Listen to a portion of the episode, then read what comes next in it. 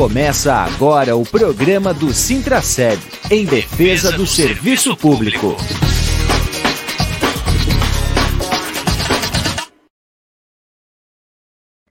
Olá, bom dia, amigos e amigas ouvintes da Rádio Comunitária Fortaleza. Olá, servidoras e servidores públicos municipais de Blumenau. Estamos começando mais um programa do Sintraceb em defesa do serviço público nesta quinta-feira, 4 de março de 2021. Essa é a nossa edição de número 68. Já agradecemos a todos que nos acompanham aqui todas as quintas-feiras às 11 horas neste programa de rádio aqui pela Rádio Comunitária Adenilson Teles, que tem a transmissão simultânea pelos canais do, do Sintraceb no Facebook e também no YouTube. Hoje nós teremos aí a participação especial do economista e diretor técnico do Diese, o Zé Álvaro, que vem aí falar do seu quarto livro que ele está lançando, e nós vamos também ter aí o sorteio de um brinde ao final do programa. Mas nessa primeira etapa, nós vamos falar das ações aí, das atuações do sindicato e dos recados que a gente tem que passar para a categoria. Vamos aí saudar o nosso coordenador geral, Sérgio Bernardo. Bom dia, Sérgio. Bom, bom dia a todas e a todos. Aquelas pessoas que nos acompanham pelas ondas da rádio comunitária Ademilson Teles. Bom dia especial a todas e todos os trabalhadores do serviço público, trabalhadoras do serviço público, e que hoje, né, tem, tem vivido aí a angústia da pandemia, sendo que o Brasil está batendo todos os dias o recorde negativo, né, de famílias sofrendo por conta da pandemia. Muito bem, Sérgio. É, como eu havia anunciado, nesta primeira etapa, nós vamos passar aí os recados que a gente tem para passar para a categoria. Nós tivemos aí, né, Sérgio, na terça-feira, a primeira reunião de representantes para falar sobre a data base da categoria. Né, a reunião foi online. E, e o que, como é que ficou encaminhado a, a reunião, Sérgio? Então, a reunião ela foi excelente, onde a gente conseguiu dialogar aí com os representantes e as representantes do local de trabalho. O que, que representa, né, Júlio, esse, esse momento, essa conjuntura que está colocada no que diz respeito às dificuldades que nós vamos encontrar para a campanha salarial desse ano, tendo em vista que nós não conseguimos concluir ou fechar ou avançar na campanha salarial do ano passado, né, de 2020. Ou seja, aquela frase que muitas pessoas falam, é, ela acaba sendo verdade, né? 2020 é o ano que não terminou, porque na campanha salarial também não, a fadiga também, né, aumentando cada dia mais por conta de toda conjuntura na questão sanitária, mas o fato é que a reunião de representantes, ela apontou aí uma disposição dos representantes em querer entender qual é o cenário econômico que a cidade vive. E o sindicato, claro, com a contribuição fantástica aí do Julião, que traz os, os números, né, que uh, acaba contribuindo bastante com o debate, é, já conseguiu entender de que nós tivemos um superávit no final do ano passado, que o comprometimento da receita corrente líquida ela está na casa dos 42%, ou seja, tem margem se quiser negociar. Nós estamos dizendo que a lei complementar 173 ela é, no nosso ponto de vista, ela é inconstitucional, tanto é que também já tem no STF aí algumas ações de inconstitucionalidade dessa lei complementar 173 que proíbe os estados, municípios e o Distrito Federal em promover, é, fazer aí o aumento ou reajuste salarial né, dos servidores públicos. Então, a gente conseguiu ontem trazer esse cenário para os trabalhadores e trabalhadoras. Eles têm a tarefa agora de dialogar com os seus locais de trabalho e nós retomamos ah, esse método né, da reunião de representantes para a próxima semana. em que nós estamos discutindo aqui que essa reunião aconteça lá para quinta-feira à tarde. Muito bem, Sérgio, muito bem. Além da reunião de representantes é, e da construção aí do, dos debates aí do que fazer com a database 2020-2021, é, vocês aproveitaram, o sindicato aproveitou para passar alguns informes é, muito importantes é, referentes aos atestados de comorbidades, né, Sérgio? É, qual é o procedimento aí que o sindicato está orientando aí para os servidores, principalmente da educação? Então, sobre as comorbidades, eu, eu, eu sei que hoje a gente tem convidado especial, mas eu, eu quero eu quero dizer, Júlio, que ontem aqui no sindicato a gente até fez a dancinha da vitória. É, é triste ter que falar assim, mas porque nós tivemos o retorno já de servidores que seguiram a orientação do sindicato e tiveram o, o seu parecer é, positivo, deferido, deferido né? Para, para o teletrabalho, em virtude da sua comorbidade, que até então havia sido negado, né? Por duas vezes, por três vezes. Tem uma servidora ontem que ela entrou em contato com a gente para agradecer imensamente, porque ela tinha sido negado quatro vezes.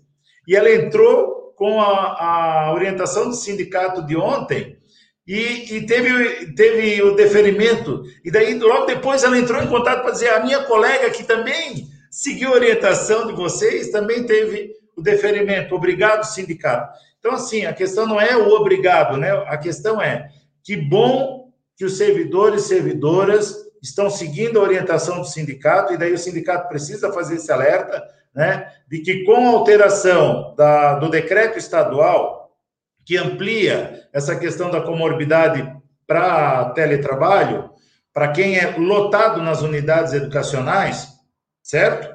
É, nós tivemos aí um parecer do Progen, uma nota técnica do Progen, onde concordou com esse concordou com esse é, decreto, né, com essa alteração, desculpa, portaria conjunta, portaria conjunta do Estado, né, onde nós fizemos essa orientação para a categoria, a categoria começa a entrar um novo processo. Então vamos lá para a explicação. Você vai entrar com um novo processo. Ou, de preferência, entra lá no Facebook do Sintraceb, que a gente está. O Julião lá fez uma postagem que explica nos mínimos detalhes, mas a grosso modo é o seguinte: você vai entrar no portal intranet, vai entrar lá no quadrado do, do CESOSP e vai entrar com um novo processo.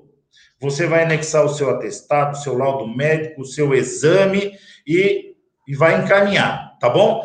Ah, mas eu vou ter que fazer um novo exame, Sérgio. Não, tu não vai fazer um novo exame. Tu vai pegar aquele exame que tu já apresentou anteriormente. Sabe como aquela servidora de ontem? Ela apresentou os mesmos documentos que ela apresentou das quatro últimas vezes que ela entrou. Tá? Vai fazer isso. Vai pegar esse exame, vai pegar esse atestado, vai anexar lá e vai encaminhar o seu pedido de deferimento para teletrabalho, né? Conforme está orientado lá no Facebook do Sintraceb. Então, nós estamos orientando você que tem algum tipo de comorbidade, que fez o pedido e teve indeferido, entra novamente, mas não é com pedido de reconsideração agora. Agora é um novo processo, ok? Me fiz entender, Julião? Claro, Sérgio. Tá aí o recado do Sérgio, então não é, não é pedido de reconsideração, é um novo processo que você entra lá no portal intranet. Qualquer dúvida, é só você procurar também o sindicato ou a postagem do sindicato no Facebook, que tem ali a explicação completa. Além dos atestados, o Sérgio também chamou a atenção sobre os procedimentos para a emissão da CAT, a comunicação de acidente de trabalho em virtude da Covid. Sérgio, qual foi a orientação que o sindicato repassou aos representantes? Nós fizemos uma chamada de atenção, né, Júlio, em que o que, que eu tenho que fazer para, no, no caso que eu tiver positivado a Covid, que, que eu sei que foi, né, que eu fui contaminado lá no meu local de trabalho, uh, que, qual é o meu procedimento? o teu procedimento é, primeiro, quando você receber o o diagnóstico positivo lá do médico, você vai dizer para o médico, coloca aqui o, no documento de que é, eu quero uma CAT, né, um documento médico é, referente a, ao acidente de trabalho. Ah, mas como é que eu faço? Entra lá no portal intranet, no CESOSP, lá no final, rola, rola, rola, lá no final tem formulário de comunicação de acidente de trabalho, formulário de informação de acidente de trabalho. Clica ali, ali vai aparecer esse formulário em Word, ali está explicando tudo que você precisa. O médico vai dizer, ah, eu não vou te dar. Tudo bem, não me dá, mas eu quero meu prontuário, eu tenho direito à cópia do meu prontuário. Você vai pegar a cópia do prontuário ou documento médico, né, informando que você teve positivado lá no, no seu local de trabalho Covid, né? Vai juntar com aquele formulário que a sua chefia tem que assinar. Na verdade, é ela que preenche, mas caso ela se negar a preencher, você pode imprimir, preencher por ela, dizer, ó, tá aqui, né? Tá o documento médico, ela não assinou, não faz mal, leva tudo isso lá para o CESOSP, né? E informa o CESOSP dentro, dentro do prazo estabelecido naquele formulário, que é 48 horas para os efetivos, comissionados ACTs, 24 horas, se eu não me engano. Tá bom? Mas está bem anotadinho ali naquele formulário. Então, tem que seguir aqueles passos ali para poder ter a comunicação decente de trabalho, porque as sequelas do Covid, elas são incertas, né? E qualquer também dúvida que tiver, né, o servidor sempre pode contar com o sindicato. Você pode mandar aí a sua mensagem pelo WhatsApp no 991593289, que o sindicato aí vai estar ao seu lado para tentar ajudar a encaminhar este processo. É isso, o né, Sérgio? O Nós Julião, temos... Fala. Tem, tem mais uma coisinha. Lá no CESOSP, se eles é, indeferir o teu pedido né, de, da, da CAT, você tem que entrar em contato com o sindicato, tá? Hum. Se precisar ajuizar, nós vamos ajuizar. Era isso, só para finalizar, Julião, esse assunto. Legal. Nós temos mais algum assunto antes de a gente chamar aqui, já colocar na tela o Zé Álvaro do Diese, Sérgio? Eu quero dizer aqui, Julião, que os sindicatos estão se organizando né, para ir buscar uma audiência com o prefeito ou com a vice-prefeita, que o prefeito está afastado até domingo, né? Mas tentar ir uma audiência com o prefeito da cidade o mais rápido possível para cobrar uma ação mais efetiva de controle da, da do contágio, né? Do, da pandemia, porque nós estamos aí com as UTIs lotadas, nós estamos com os hospitais lotados, a fila não para de crescer, os números não param de aumentar e precisa uma política mais eficaz.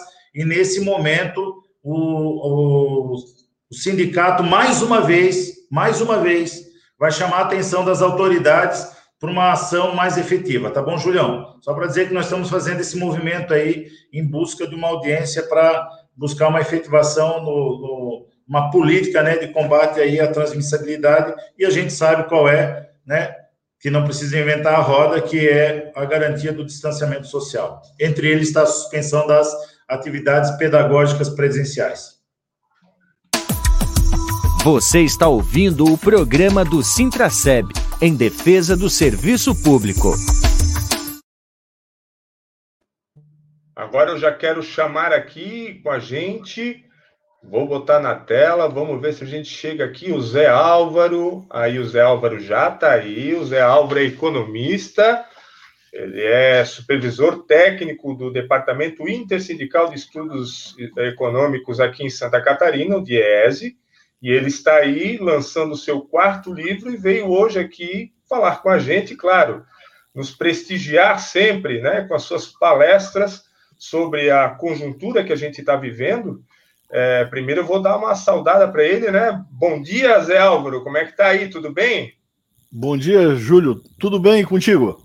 Tamo aí, tamo firme aí na luta, né, Zé? Beleza, prazer em te rever. Prazer em te rever. Fazia um tempão que eu não te via. Ah, deixa eu aproveitar e tirar uma curiosidade minha. Sim. Qual é a tua relação a, de parentesco com a Vera? Tu é sobrinho dela? Tu é irmão eu dela? Sou sobrinho da Vera. Sobrinho? Sou sobrinho certo. da Vera. Não, eu fiquei curioso, porque inclusive eu mandei um livro para ela agora, é, postei ontem no correio, para o teu endereço, certo? Ah, é. Eu, já imaginava, evidentemente, com um sobrenome desse, né? Mas o, eu não tinha certeza da relação. É, muito bem, Zé Álvaro, muito bem. O Zé Álvaro está aqui com a gente hoje é, e a gente já agradece a presença dele né, é, para nos falar aí sobre o seu quarto livro, é, intitulado O Golpe de 2016 e a Rapinagem do Brasil, que tem tudo a ver para nos explicar aí é, por que, que chegamos a essa situação é, nos dias de hoje, principalmente a classe trabalhadora e quem, de, é, quem depende aí dos serviços públicos. É, Zé Álvaro, é, a palavra está aberta aí para ti falar sobre, primeiramente, né, sobre o livro e depois, claro, a gente pode aprofundar um pouco mais a situação. Beleza, Júlio, obrigado. Eu quero aqui agradecer a gentileza de vocês pra, por, por, me darem essa colher de chá, né? Um programa importante como esse. Cumprimentar o meu amigo Sérgio, meu amigo de longa data também. Conheço já o Sérgio há muitos anos aí na, no movimento sindical. É, então, agradecer a, essa gentileza de, de vocês e, e, ao mesmo tempo, parabenizar, primeiro, pela existência desse programa, né, porque são poucos os, as, as entidades sindicais que dispõem de, desses meios de comunicação ágeis, dinâmicos com a categoria, são, é pouca gente que se preocupa com esse aspecto.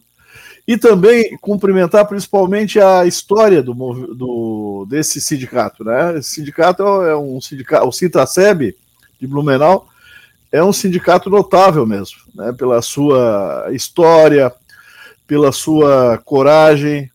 Eu, eu conheço o sindicato praticamente desde que eu entrei no Diese, há longínquos 32 anos atrás. O Sérgio era criança, o Júlio também era criança ainda nesse, nesse período aí há 32 anos, zero menino, na melhor das hipóteses. 15 anos. É... É? 15 anos, né? E tu, Sérgio? 15 anos. E tu, Sérgio? Por aí também, né?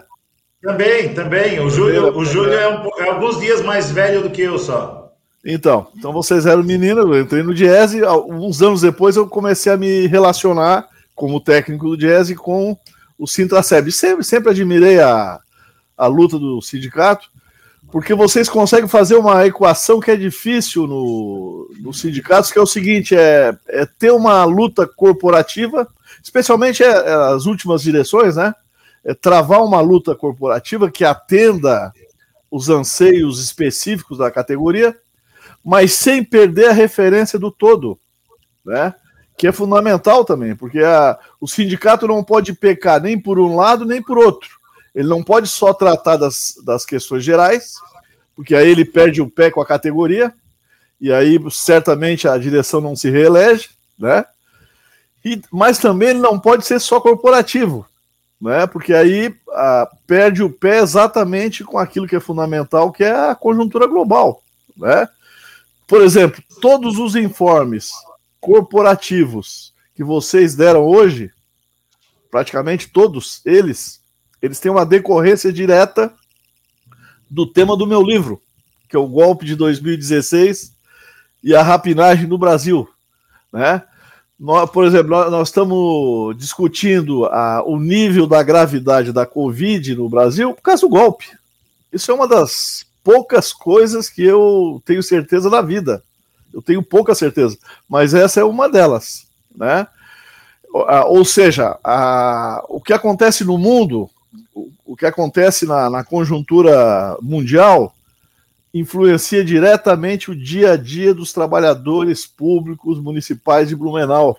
Né? E, esse, e essa é uma dimensão que, esse, que vocês, regra geral, têm, e não é comum isso. Isso não é comum.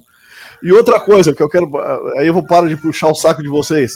Outra coisa importante é a coragem também porque nós estamos num momento onde a ação sindical não se faz só com competência, certo? A competência é fundamental, porque o inimigo é muito forte, nós estamos sendo atacados como nunca, né? Nós estamos sofrendo um processo de um golpe de Estado é, perpetrado pelo, pelo, pela, pelo império mais poderoso da Terra, os Estados Unidos. Agora, portanto, tem que ser inteligente, nós temos que ser estrategista. Agora, isso não basta. Eu conheço uma série de, de direções inteligentes, mas que têm medo, foram dominadas pelo medo. Como, aliás, está acontecendo com muita gente no Brasil, certo? Um dos, dos uh, elementos da conjuntura atual não é só essa polarização que todo mundo está vendo, né? A direita foi mais para a direita, a esquerda foi mais para a esquerda, essa grande polarização trazida pela extrema direita, foi o golpe que polarizou a sociedade brasileira. Antes de tudo, nós temos que saber disso, né? Mas ah, nessa polarização, se a pessoa não tiver coragem, se o dirigente não, não tiver coragem, se a diretoria não tiver coragem, ele não faz as coisas. Então, só esse, esse tema aqui hoje, o fato de vocês terem aberto o espaço para eu colocar a, a, a, o lançamento do livro e esse tema de conjuntura, esses temas correlatos que estão relacionados com a temática do livro, só isso já demonstra que vocês são um sindicato diferenciado. Por isso que eu tenho que, que agradecer. Feito esse preâmbulo, eu queria rapidamente falar desse livro, né? O, o Golpe de 2016 e a Rapinagem do Brasil. Como o Júlio já destacou aqui, nós vamos fazer um sorteio não só desse livro na ainda hoje, mas dos anteriores, né? Bom, o, o título aqui é autoexplicativo, né? Não preciso dizer do que, que ele trata. Mas eu queria dizer uma coisa, que é o seguinte, a, a, esse livro, ele vem na esteira de, da publicação de três livros anteriores. O primeiro deles foi esse aqui, Golpe de Estado e Imposição da Política de Guerra no Brasil, em 2018. Ele contém artigos que vão desde 2013 até 2018, ou seja, a gente pode tomar o ano de 2013 como um marco do golpe. Né? 2013 foi, uma, foi um momento, vocês lembram lá das lutas pelo passe livre em São Paulo, que virou tudo aquilo que virou? A, a, a, na verdade, como eu acompanho a conjuntura já há muitos anos, por dever de ofício, o sinal amarelo tinha acendido mais ou menos em 2011, em termos da possibilidade de um golpe de Estado. Mas 2013 avermelhou total. Né? Aquilo que, que aconteceu, eu não sei se vocês sabem, mas o, isso é um depoimento da própria Dilma Rousseff. Não estou não tô inventando essa história, está na internet. Em 2013, quando houve aquele conjunto de manifestações na, no Brasil, o Erdogan, que era e é ainda o presidente da Turquia, ligou para Dilma Rousseff e alertou, alertou sobre a, a grande possibilidade daquele movimento de rua que foi de fato impressionantes. Quando eu vi, eu fiquei horas na frente da televisão acompanhando aquelas imagens e da internet, acompanhando aquelas imagens de, de da, da multidão cercando o Palácio do Planalto e outros prédios públicos. Eu digo, bah, né? Esse troço não está sozinho. Isso, isso, isso não está sozinho, né? Não, esse movimento de massa, sem os partidos de esquerda estarem organizando, sem o sindicato estar organizando, esse, esse movimento não está sozinho, né? E, bom, mas aí só para terminar o aspecto do, dos livros, no, em 2019 eu lancei esse livro aqui, crise da economia mundial e a política de guerra contra a população no Brasil, porque em 2019 a política de guerra que o golpe trouxe já estava bastante desenvolvida, né? Vamos, né? O golpe, o golpe não foi dado porque a Dilma não tinha capacidade de negociar, né? O golpe foi dado para resolver um problema de crise internacional. Essa que é a questão no geral. Podia botar o Papa como presidente do Brasil teria golpe. Se não fosse em 16, seria em 17, porque o golpe atende uma exigência do imperialismo ao nível internacional. Eu, às vezes, fico de cara vendo a própria esquerda espalhar esse tipo, ah, porque a Dilma não sabia negociar, ela não tomava uísque com os. Isso conversa fiada, podia botar o Papa, podia botar o Lula, podia botar quem quisesse ali, que eles dariam o golpe ou algo parecido. Por quê? Porque isso atende uma necessidade do imperialismo. Né?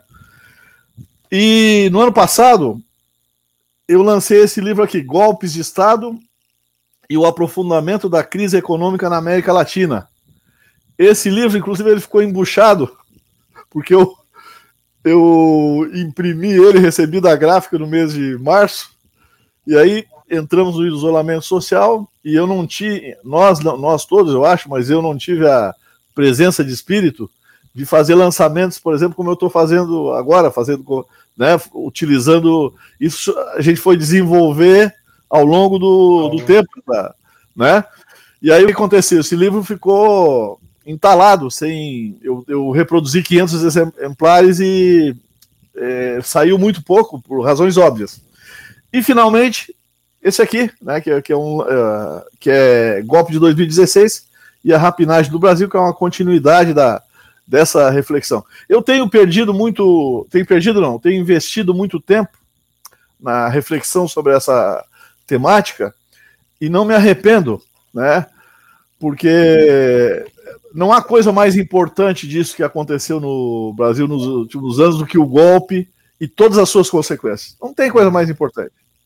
A pessoa, uh, Júlio, Sérgio e, e ouvintes, a pessoa que achar, né, que agora ela pode virar a página do golpe, ah, vamos virar a página, vida nova, nós vamos eleger um, um cara lindo em 2022, né? Ou um cara mais feinho de barba, mas que vai resolver as, todos os problemas.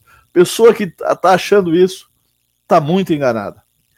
Primeiro, porque eles destruíram o Brasil.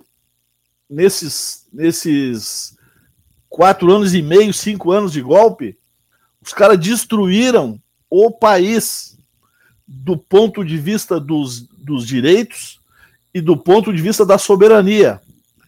Isso tu não consegue resolver virando a página, metendo a cabeça na, na areia, né? fazendo de conta que o problema não existe. Tu não resolve desse jeito. Outra coisa, os golpistas não vão devolver o poder por eleições. Né? Isso é muito importante a gente ter bem claro. Mesmo que por um milagre eles devolvam os direitos políticos do Lula, certo? Eles não vão deixar ele concorrer. Se ele concorrer, não assume. Se assumir, não governa. É a velha palavra de ordem dos golpistas no, no Brasil. Então, nós, então por que, que, eu, que eu insisto nesse troço? Eu escuto até da minha família, eles, pô, Zé, só fala em golpe, sei o minha mulher, meus filhos, pô, só fala em golpe. É, e, claro, os amigos não dizem isso porque são mais educados, né? E alguns desafetos dizem, alguns desafetos dizem, mas não tem problema, desafeto é para dar porrada mesmo, é para discordar, né? Não tô nem aí, né? Agora, eu tenho investido bastante tempo uh, nisso porque isso vai definir as nossas vidas. Vamos aqui lembrar uma coisa para vocês: os golpes de Estado, mesmo sem a gente saber, lá na infância, na juventude, eles moldaram a nossa vida. Por exemplo, quando houve o golpe de 64, eu tinha seis anos de idade, né? Vocês não tinham nem nascido ainda, né? É... Agora, esse golpe, ele, ele interrompeu um processo democrático e de mobilização do povo que vinha acontecendo. Eles interromperam pela via, pela porrada, né? mataram é, centenas de pessoas, prenderam milhares, exilaram outras tantas, né? E, e, tem sido assim o tempo todo, desde, se a gente pegar desde a Segunda Guerra Mundial, quantos golpes ocorreram no Brasil? Né? Quantos golpes, né? O Getúlio, por exemplo, com, o suicídio dele em 54, ele... certo? Mas com, com, as muda com o Getúlio, um cara extremamente moderado, assim como era moderado o governo da, da Dilma, os caras não suportaram um mínimo de nacionalismo do Getúlio. E esse elemento, esse fator, esse fato histórico, ele se repetiu na, em 2016, certo? A, a, a, aqui eu quero trazer mais um, um componente que eu acho que é importante para para nossa reflexão, é que esse movimento do, do imperialismo como um todo, chefiado pelo Império Americano, isso aqui eu, vamos vamos ser bem explícito. Todo o imperialismo apoiou o golpe, certo? Todos os países, essa coalizão dos países imperialistas que pega a França, pega a Itália, Espanha, Portugal, Alemanha, etc., todos apoiaram o golpe. Não teve um país desse. Claro, eu estou tirando aqui Rússia e estou tirando China, que, na minha opinião, não são países imperialistas. Mas os países, a coalizão imperialista, chefiada pelos Estados Unidos, toda ela apoiou o golpe. Eu, às vezes, até fico de cara com o pessoal brabo com o Trump, né? E elogiando o presidente da França. Esses caras apoiaram o golpe, mas com tudo se tivesse um país decente desses, que fosse a favor da democracia, teria emitido uma nota, dito o seguinte: ó, isso que está acontecendo no Brasil é um escárnio a serviço dos Estados Unidos por interesse de petróleo e outros. Nenhum deles fez. Por quê? Porque eles estão tudo mancomunados, evidentemente. Agora, quem chefiou, obviamente, foram os Estados Unidos, porque os Estados Unidos supõem que a América Latina é o seu quintal. Mas aí eu, eu queria lembrar que esse processo é mundial. Né? A, a, golpes parecidos com o do Brasil começaram a ocorrer em 2009 em Honduras, certo? Honduras foi um formato muito parecido com, com o do Brasil, ou seja, que formato é esse? Todos os poderes estão no golpe, todos os poderes, né? Eu me lembro que quando eu fiz esse primeiro livro aqui, em, quando eu escrevia sobre isso em 16, 15, etc., os caras diziam: não, Zé, tu tá enganado. Os militares não estão apoiando esse processo conspirativo, conspiratório e tal. Né? Tu tá louco. Né? E as pessoas achavam que, os que tinha militares nacionalistas queriam interromper o processo de golpe no Brasil. E hoje a gente está vendo o que, que, são os militares nacionalistas. Eu me lembro que o Vilas Boas Correia era citado como um dos nacionalistas, e a primeira coisa que ele fez quando, quando foi reformado foi virar assessor do Bolsonaro, que é um grande, como vocês sabem, é um grande patriota, o Bolsonaro, né? Que bate continência para a bandeira dos Estados Unidos e é o presidente mais lambe-botas da história do Brasil. E olha que o Brasil tem muito lambibota. Mas esse, né, se tu pegar os presidentes e ministros, tem muito lambibota. Mas esse é simplesmente o concurso. Ninguém consegue concorrer com o nível de humilhação que esse país, que esse cara tá botando o, o, o Brasil, né? Bom, mas a, a, só resgatando a, o pensamento original, esse processo é um processo latino-americano. Começou com Honduras, com o mesmo formato do Brasil, depois o Paraguai em 2012 e depois o Brasil em 2016. Mas, o, mas vários outros países tiveram golpes com metodologias adaptadas à, à situação nacional. Por exemplo, o Equador levou um golpe, não sei se vocês lembram, bastante peculiar, no qual o candidato a presidente, indicado pelo Correia, inclusive, é, é, traiu, é, traiu o povo e a esquerda. Aquele tal de Lenin Moreno, né? ele, ele foi apoiado pelo antecessor, né, com um programa de continuidade das reformas, e no dia seguinte à, à sua assunção, ele mudou completamente o discurso e começou a fazer lofer, perseguição política, ao presidente anterior, que está ameaçado de ser preso se voltar para o país, está tá foragido, está fora do país, se não me engano, na Bélgica. Né? Bom, e depois o Paraguai, que eles que também foi um processo que os caras é, fizeram assim como quem tira a, a doce de criança, né? Então, esse é mais ou menos o, o processo. Eu digo o seguinte: é fundamental que a gente reconheça isso, né? Que a gente perceba isso. Isso é fundamental, porque isso, vai, isso mudou e continuará mudando as nossas vidas. Eu entendo até muita gente que não quer nem falar comigo, né? E assim como falar com outras pessoas que, que falam em golpe, eu até entendo, entendo essas pessoas. Porque é muito difícil mesmo. Eu, eu, sei, eu sei até pela minha relação familiar. É muito difícil um cara com 60 anos, por exemplo, que tá doido para ter um final de vida tranquilo, né?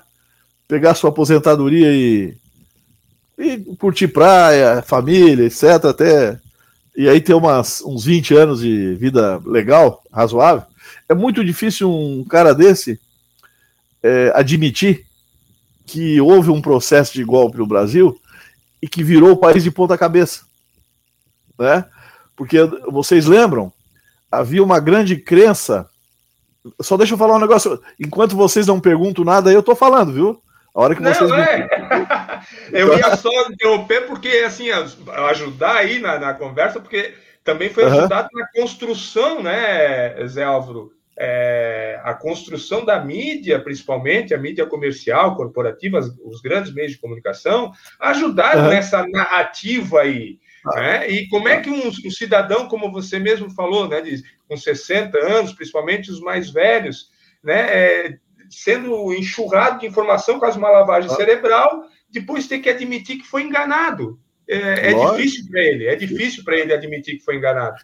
E tem outro aspecto, Júlio, além desse, porque esse, na minha opinião, é o mais tranquilo. Hum. Tu mostrar que, olha, gente, eu não tive culpa. Eu assistia só esse troço aí chamado Rede Globo a Rede Record, eu, eu tinha o cérebro sequelado, eles me sequelaram. Aí, eu acho que é mais fácil o cara aceitar isso, né? E realmente, a, como, tu te, como tu falou, o papel desses meios de comunicação foi um negócio criminoso. A Globo apoiou o golpe de 64, 50 anos depois, fez a autocrítica e agora voltou a apoiar um golpe mais sórdido ainda do que o de 64 mais sórdido. Porque. Por que, que eu digo que é mais sórdido? Porque uma das decorrências do golpe de 64 foi Bolsonaro no poder. Esse energúmeno no poder. Nós nunca tivemos na ditadura um cara como esse no poder. Certo? Então, a, os meios de comunicação, de, de, de, fato, eles, eles detonam o cérebro do sujeito. E no Brasil ele é oligopolizado, como vocês sabem melhor do que eu. E aí, é, é, só conta mentira, né? Tu pega um jornal da Rede Globo, 90% é mentira. Porque se tu conta uma informação pela, metade, pela metade, tu tá distorcendo, portanto, tu tá mentindo. É 90%, no mínimo, é mentira, né? E as pessoas que olham o jornal da Rede Globo e outros correlatos como se aquilo fosse verdade, tão lascada. Porque se vocês dois, qualquer um de nós três aqui, por exemplo, assistirmos nós ainda, o nosso senso crítico nos dá um sistema de filtragem que permite que a gente não caia em todas. Mesmo assim, nós vamos ser, em boa parte, enganados, né? Porque os caras, eles estão. Gente, uma coisa importante: não existe grande mídia corporativa mais entreguista do que a brasileira, especialmente a Rede Globo. A Rede Globo é praticamente um, uma empresa a serviço do Império. Praticamente isso.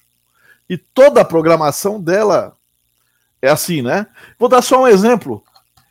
Há pouco tempo, há pouco tempo foi entrevistado na Rede Globo pelo Bial. Eu li no jornal, não assisti, mas depois li na, na internet as informações. O Obama, certo? O Obama veio, veio lançar o livro dele. Veio lançar, não. A partir dos Estados Unidos deu uma entrevista para o Bial falando do, do livro dele. O Obama, como se sabe, é um carreirista, né? É um, foi um presidente medíocre e o mais beligerante dos Estados Unidos, né?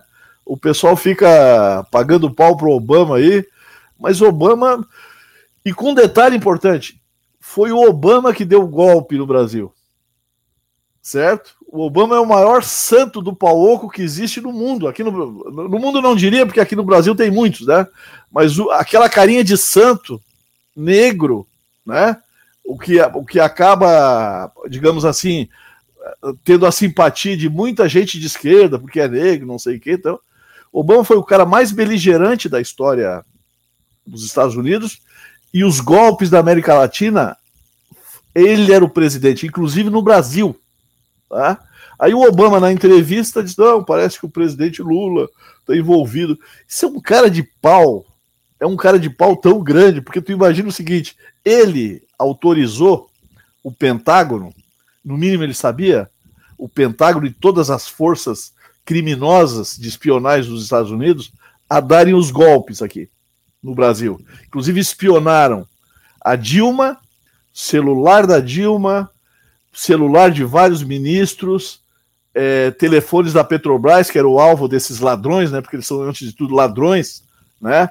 Eles, o país que mais consome petróleo no mundo e não são autossuficientes, destruíram o Iraque, destruíram o Afeganistão para roubar petróleo, né? E evidentemente o fator petróleo está muito muito ligado ao golpe que houve no Brasil, o anúncio do, do pré-sal em 2006 pela Petrobras, não há dúvida disso.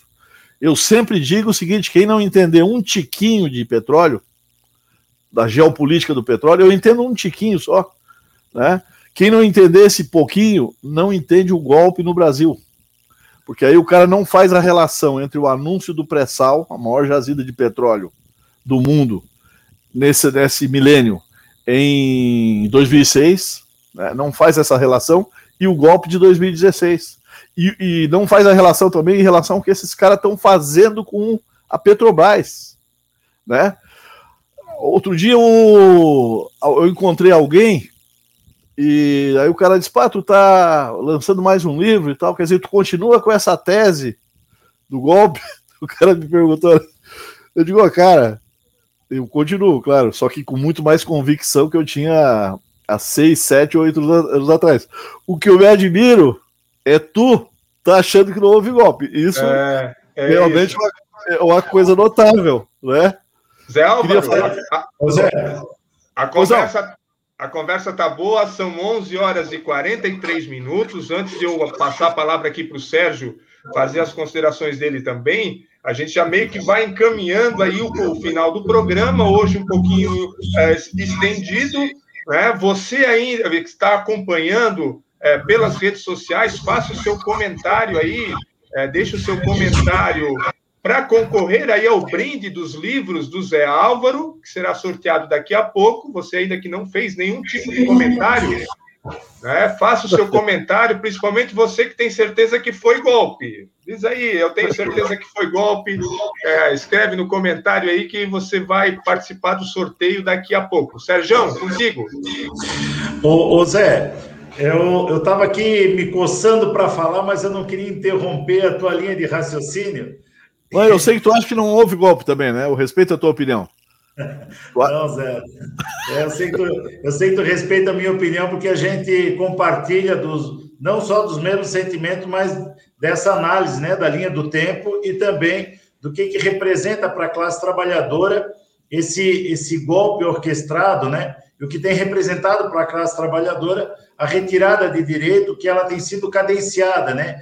Desde o dia do golpe, veio uma reforma atrás da outra e todas as reformas que passaram no Congresso todas, sem exceção, foi um golpe aos direitos da classe trabalhadora. Todas, sem exceção. Né? Desde a terceirização, é, sem limites, a, a reforma trabalhista, a reforma previdenciária, todas elas de forma bem organizadinha. Agora nós temos aí a reforma administrativa que vai passar boi, vai passar boiada, né?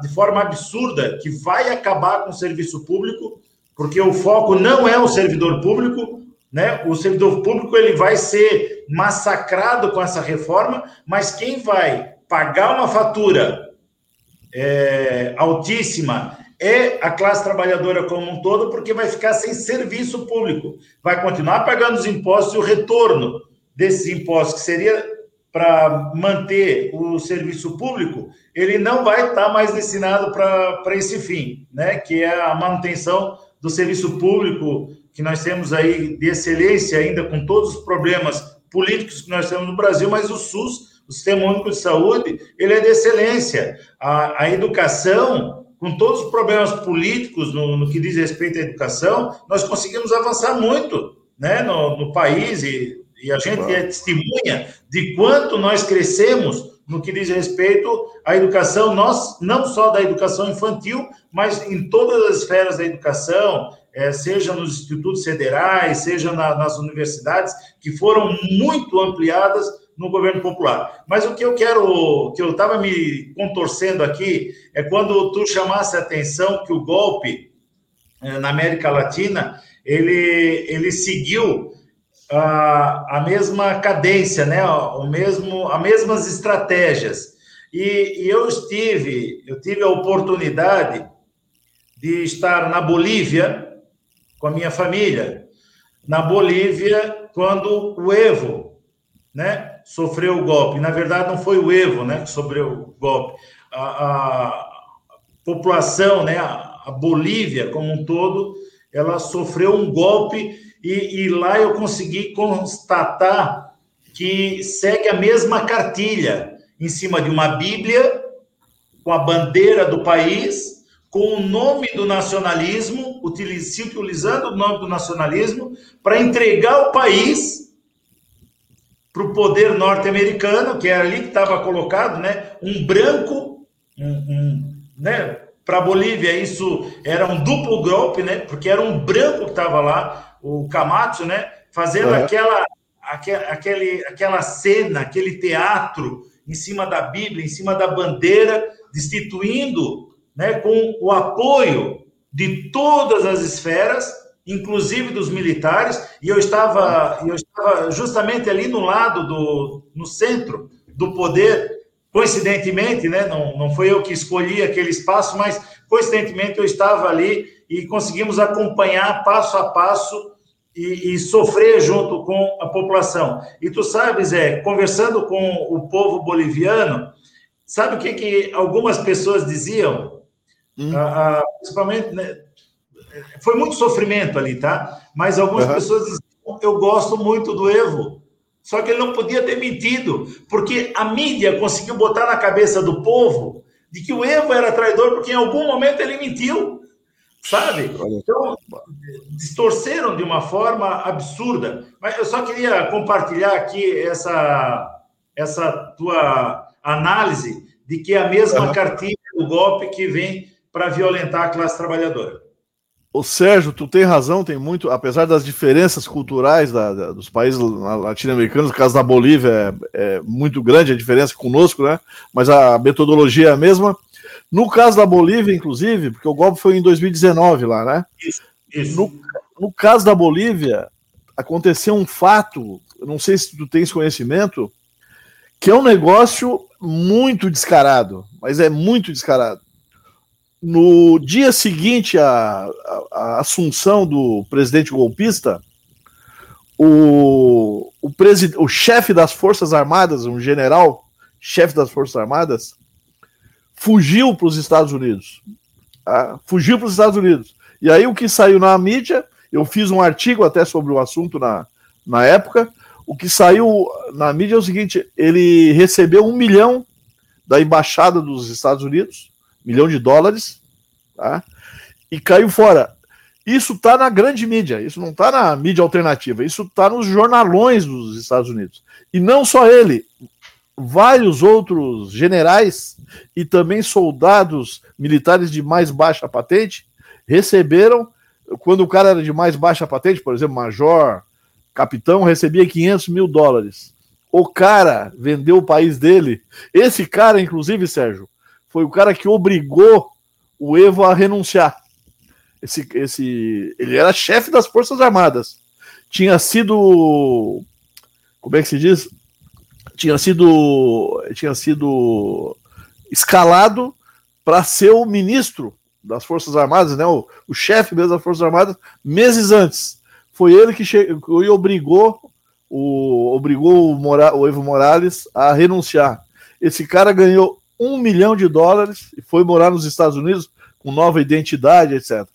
Vocês percebem o seguinte: nós, nós conseguimos ficar aqui 40 minutos, meia hora, sei lá, conversando, e não falamos da Lava Jato. Né? não falamos da Lava Jato porque, porque esse assunto tem tanta coisa para se falar. Esses livros aqui, ó, eles, eles são cerca de 1.300 páginas, mais ou menos, falando sobre esse troço. Eu me lembro que em 2015 nós fizemos vários seminários sobre a Petrobras em 2015. Na, o nosso escritório aqui do Jazz fez 13 seminários a nível de Santa Catarina, e eu dizia nesses seminários que o, que o Sérgio Moro era um traidor. Né? Dizia, ó, oh, gente, eu não tenho prova. Mas esse cara é um traidor da pátria, ele está a serviço dos Estados Unidos. Né? E eu me lembro que na época eu quase apanhava. Teve, teve eventos em locais onde os caras achavam que o Sérgio Moro era o herói, porque era isso que a Rede Globo dizia. Que, porra, tinha uma reação grande. Pô, Zé, como é que tu tá dizendo um negócio desse sem prova? Então, não, tô dizendo que pelo procedimento dele, nós vamos descobrir que esse cara é um traidor da pátria. E agora tá mais fácil falar isso. Né? Agora, se eu falar isso em público, sou capaz até de ser aplaudido. É porque, né, porque o golpe está acontecendo e nós estamos vendo ele correr. Né? Nós estamos olhando para o rio que está correndo na nossa frente. Mas é isso, devolvo a bola para o doutor Júlio. Valeu, Zé. São 11 horas e 51 minutos. Nós precisamos encaminhar aí o final do programa. O Sérgio já está ali com os nomezinhos das pessoas aí que fizeram seus comentários aqui nas redes sociais. Mas antes do Sérgio ali tirar o nomezinho de quem vai ser agraciado com os livros do Zé Álvaro, eu vou perguntar para o Zé Álvaro, Zé, como é que a gente faz para adquirir esses livros, Zé? Quem quiser adquirir os livros. Manda um e-mailzinho para mim. Pode ser também outro meio de comunicação, né? Por exemplo, se alguém aqui no chat encomendar, não tem problema, eu, eu dou uma olhada e providencio. Mas o, o, como eu sou um cara antigo, manda um e-mail para mim, tá? É, né, que é zealvaro.diese.org.br. Para te Isso ajudar, mesmo. eu coloquei na tela aí, Zé. Pô, tu é o cara mesmo, né? Tu, é, tu, é o cara. Vou, se tiver vendas, vou dar 10% para ti essas vendas. Olha aí. aí, ó, já consegui ganhar aí o meu aí hoje, no dia de hoje. Então, quem quiser os livros, encomendar, trocar mensagens aí com o Zé Álvaro, passe aí o seu e-mail, é zealvaro.com arroba diese.org.br. Custa 40 reais a unidade, 40 reais o livro. 40 reais a unidade do livro. Vamos lá, Sérgio, é contigo agora aí o sorteio dos livros do Zé Álvaro. Vou, viu? Eu quero, quero dizer aqui que quem fez essa, é, essa atividade de anotar o nome, preparar o papelzinho, isso aqui foi a Geice. Quero agradecer aqui a Geis que está nos acompanhando e, e contribuiu com a gente aqui para a elaboração desse, de, desse método de sorteio, né? Vamos lá, e então. Esse é o, é o, prato que ela toma sopa, né? Depois ela vai ter que lavar para tomar sopa na hora do almoço. Não, não precisa, eu lavei as patas com álcool, olha aqui, ó. Não, mas eu não estou falando da tua mão, estou falando dos papéis ali. Ah, tá bom. Vai lá, vai lá, Sérgio. Vai lá, Sérgio, para entregar. Tirei.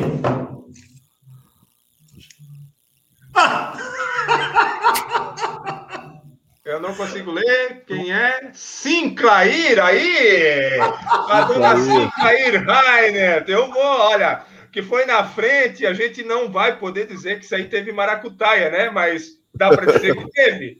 Mas foi a Sinclair Rainer, professora a companheira aí do Sérgio Bernardo, não é? Boa. E foi agraciada, nossa ouvinte, está sempre acompanhando, ela que trabalha lá na escola Zuma, né? Está sempre acompanhando aí a gente, o programa do Sintracebre. Na quinta-feira, a gente agradece a Sinclair e todos que acompanharam o programa do Sintracebre do dia de hoje.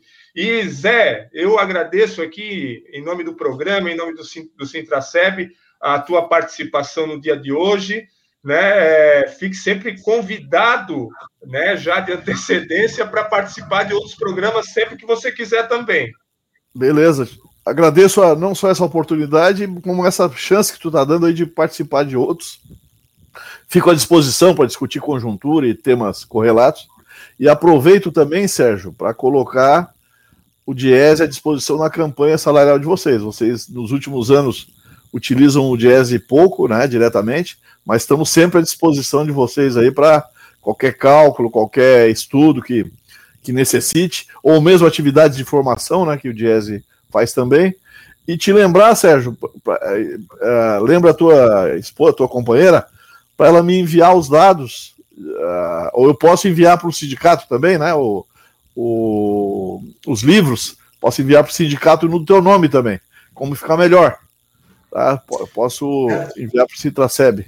Conversamos, conversamos. Beleza, pessoal. Muito obrigado, viu? Muito obrigado, muito obrigado pela gentileza. E nós também temos muito a agradecer, Zé. E agora, nesse período de campanha salarial, nós vamos fazer a corriqueira, né? Uh, diálogo com o DIES no, na questão dos cálculos, tá bom? Mas. Beleza, estamos à disposição. A gente deve estar te chamando para alguma reunião aí junto com a categoria. Beleza, estamos à disposição. O Jazz está à disposição. Grande abraço, bom trabalho para vocês, boa semana. Valeu, Zé Álvaro, valeu, Sérgio. Estamos entregando mais um programa do Sintraceb, a edição de número 68. Agradecemos todos que participaram dessa edição e, claro, fizemos mais um, fazemos mais um pedido. Compartilhe aí este vídeo com os seus colegas de trabalho. Um abraço a todos e até a próxima quinta-feira. Você ouviu?